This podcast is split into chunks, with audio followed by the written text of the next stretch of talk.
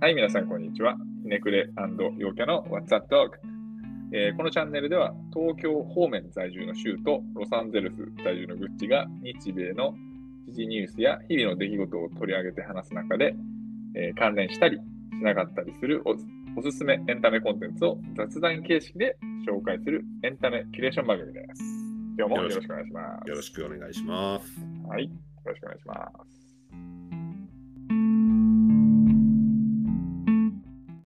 ああ、まあね、今日おすすめ、そう、全然、じゃあ何をおすすめしようと思ってたの、今日は？まあなん、別に特になかったんだけど、昨日買った本がこれでね、何それ何それ本田鹿の子の本棚。これ、本田かの子の本棚って読むんだけど、うん。あの、これ漫画なのね。うん。あ、これね、ちょっとね、あの、えーっとね、何から、あまあ、すごいかんざっくり話すとね、暗黒漫画なんだ。本田かの子の本棚。そう。あの、これ、はいウェブで読めるから、ぜひ読んでみてほしいんだけど、一つ二つ。あのね、どういう話なの？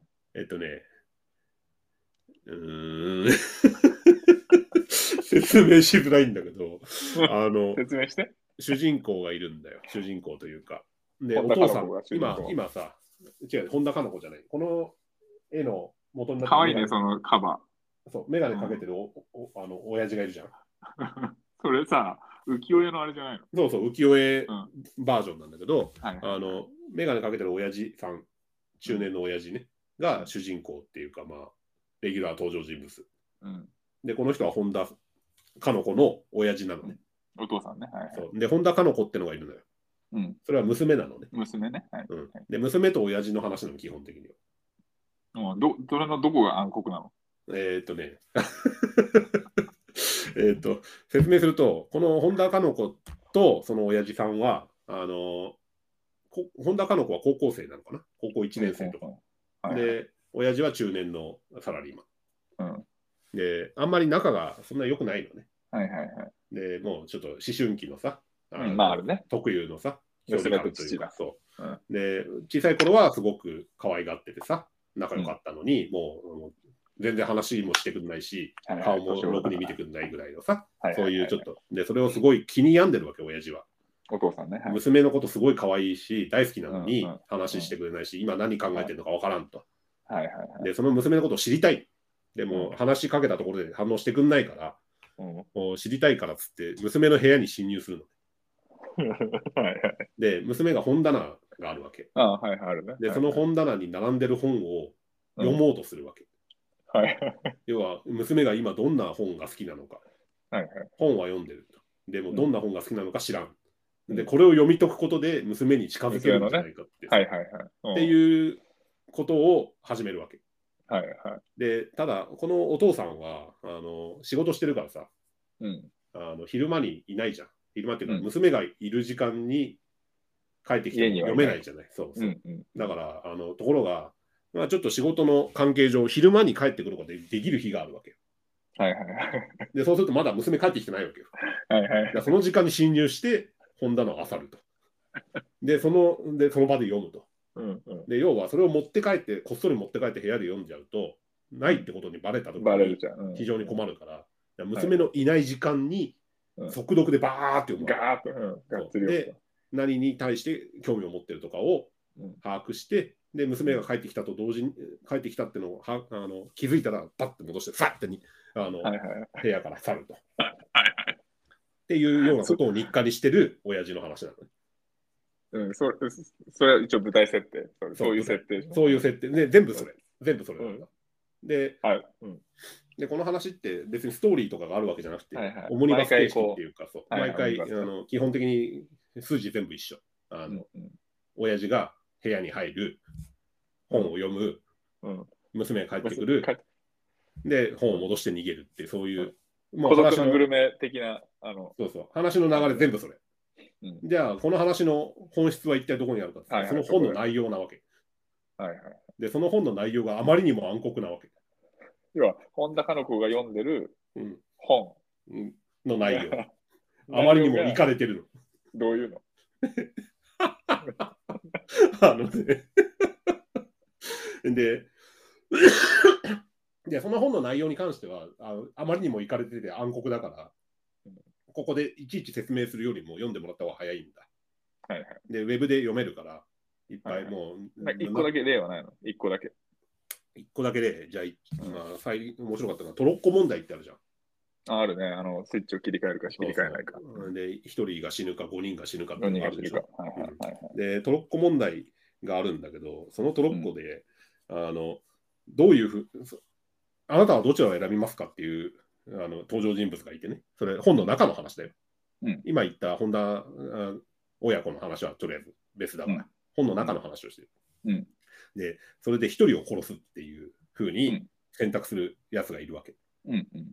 で、そして私は命を選択した罪として切腹するっつって。つまり1人か5人かではなく2人か6人死ぬというわけか。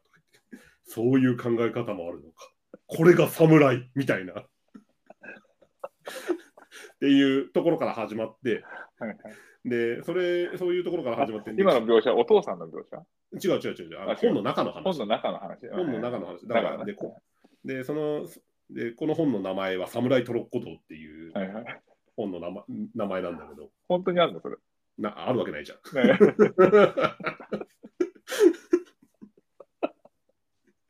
でで、ある近未来にあの野生のトロッコっていうのが凶暴化して、トロッコ問題が日常化した時代っていうのがやってくるのね。まず野生のトロッコってなんだっていう話なんだけど、まあ要はそう、ね。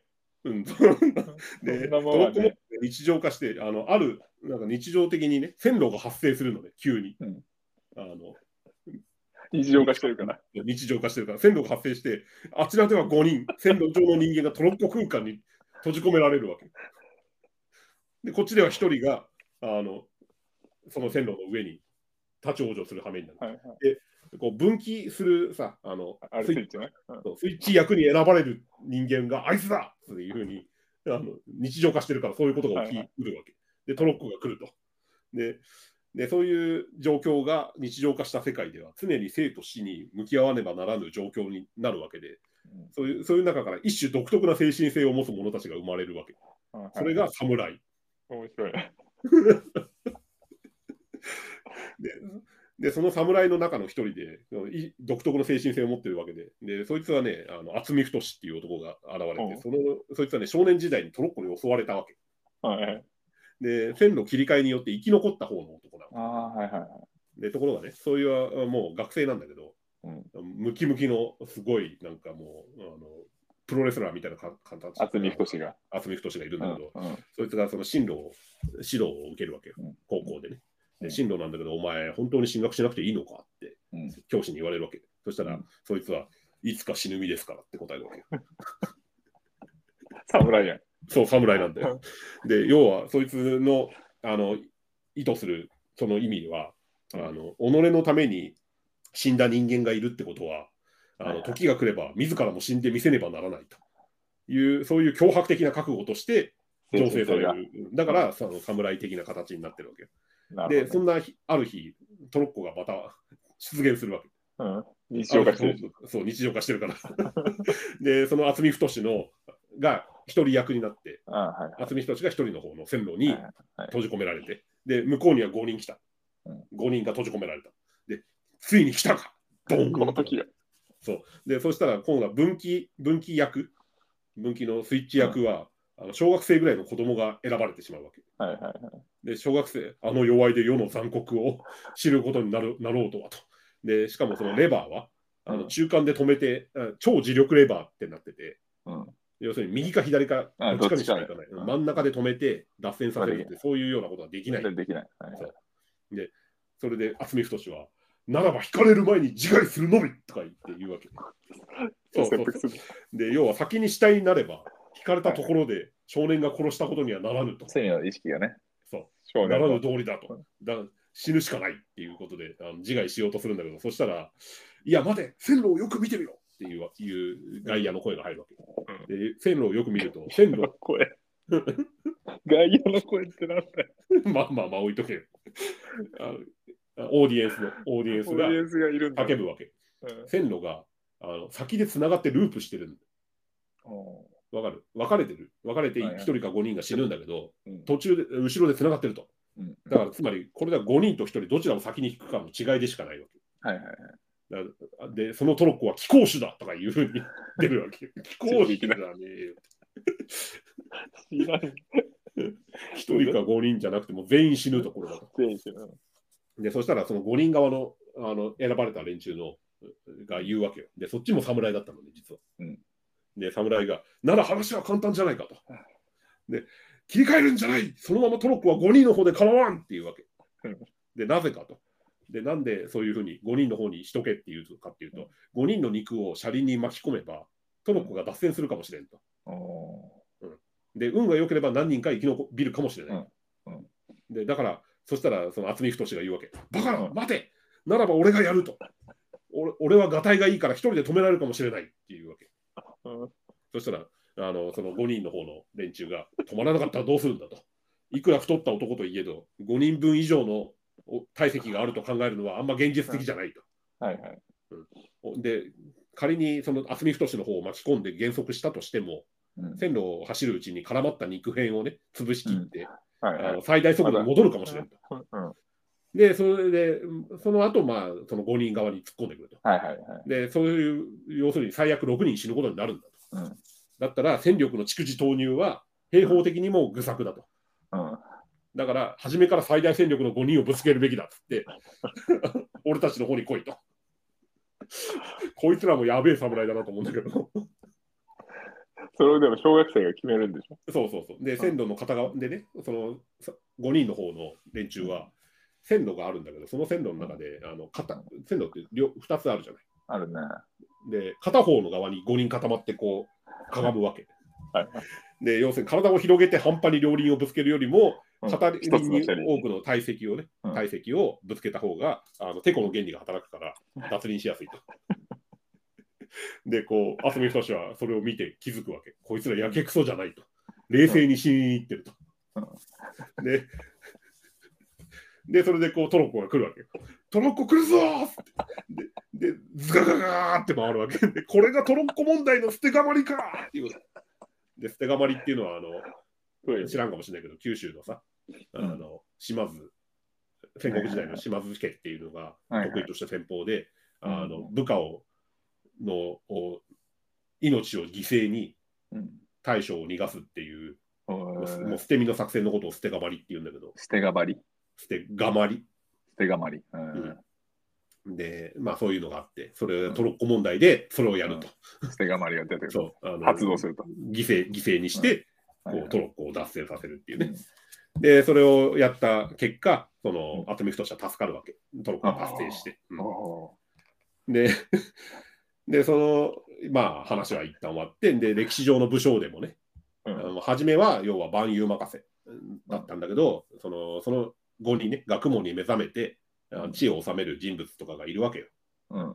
あの要するに、最初は、うなぐなぐまあ、要は武力にしか頼るものがなかったけど、だんだんその賢くなってね、うん。あのあの国を治めるみたいなことができるようになった人物がいるんだけど、うん人生をその、渥美太も人生を脱線する気でいたわけよ。うんところが、まあ、また生き残ったと。うんで、線路の外へ出ることができたと。はいで、彼が思うあ思うわけ。そのがあの5人こそ覚悟に死を兼ね備えて、適切な手を示して場を解き伏せて、うんでああもう可能な限り死に場所を我が物としてうん、で、トロッコをドロップアウトさせたと。うんで、それを知ったその渥美太は、もう今までのその自己犠牲をのし信念から、また進路指導がの場面にも戻るんだけど、うんおお、渥美、進学する気になったのかと。で、先のことを考えるようになったんだなっていうふうに、あのうん教師に言われるわけはい、教師そしたら、あのまた同じね、あのうんセリフを言うわけ。いつか死ぬ身ですからと。はいはい。うんでも意味合いは全然違うわけ。違う、変わってくる。それ。で、の意味になる。で、進路変更をしたことで、まあ、そのイメージとしてのそのトロッコの分岐、はい。分岐のところに渥美太がいて、ガコンって、うん。えーこうあの分岐を変えたと、進路を変更したみたいな描写が挟まって終わり。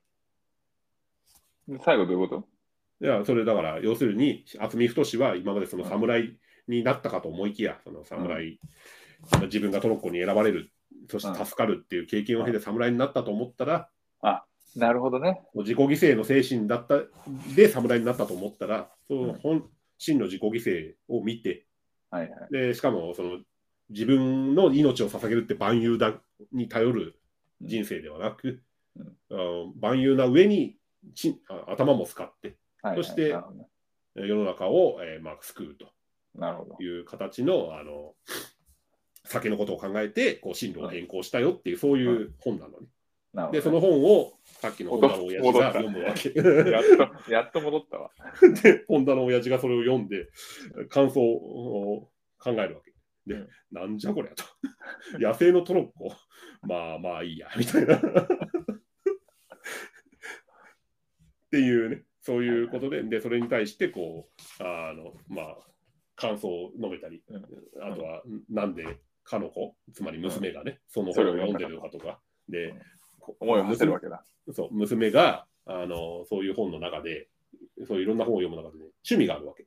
うん。それはね、しおりを、オリジナルしおりを作るっていう趣味がある。はいはいはい。で、かの子はね、その読んだ本に、あの、インスパイアされたししおりってしおりを作るんだ。しおりを作って書いて、そいつを挟んであるっていうことが結構趣味としてあって、うんそれがね、ある場合があってね、なぜこのシーンを？とかさ。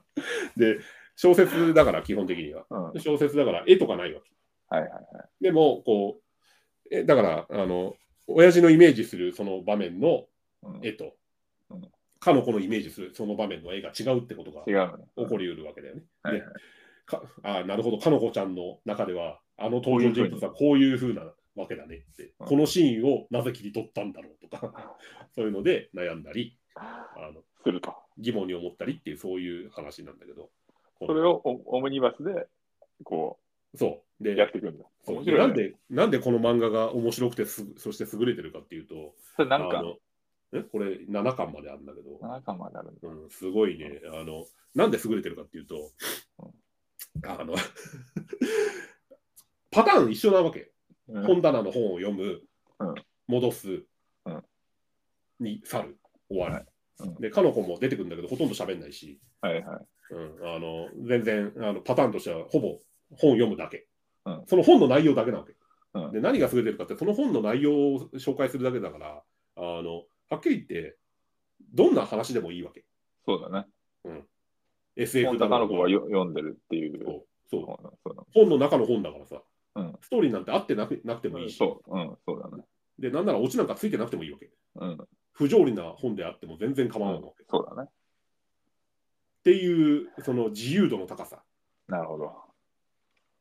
でもうそれの、それが 面白ければおも、面白くてもいいし、面白くなくてもいいわけよ。なくてもね、ネタが尽きさえしなければずっと続けられるっていう、ずっと続けられる。もう自分の考えてる何でもいい、何でもいいことを、ぶつけられる。そうう。ん SF でも何でもいいし、ホラーでもいいし、うんグロでもエロでもいいわけだし、うん、確かに。っていうね、ここの、あの、凄さ。で、ワンパターンの豊富さ。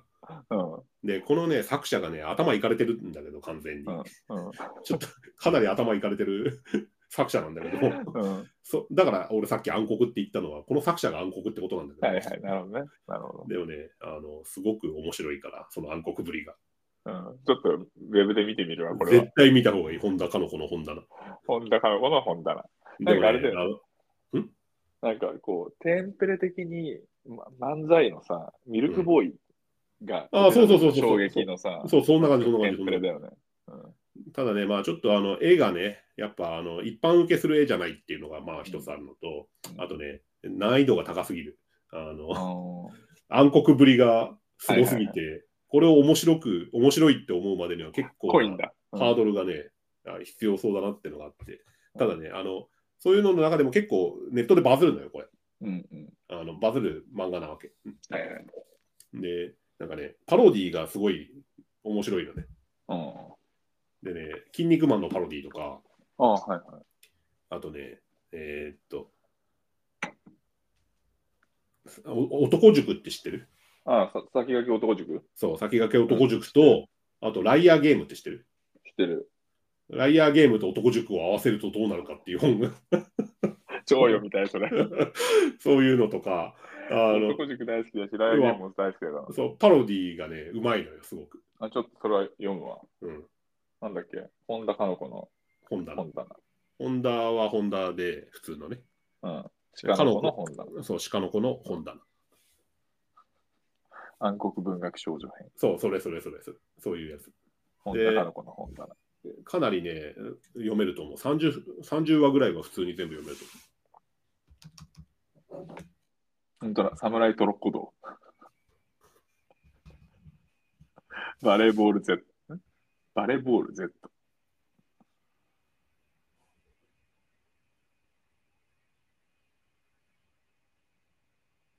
オッケー。これはね、レベル高いい。レベル高いっていうか、うんマジでね、これウケるね。かなりあれだよ。19ね。これがトロッコ問題の捨てがまりかそうそうそう。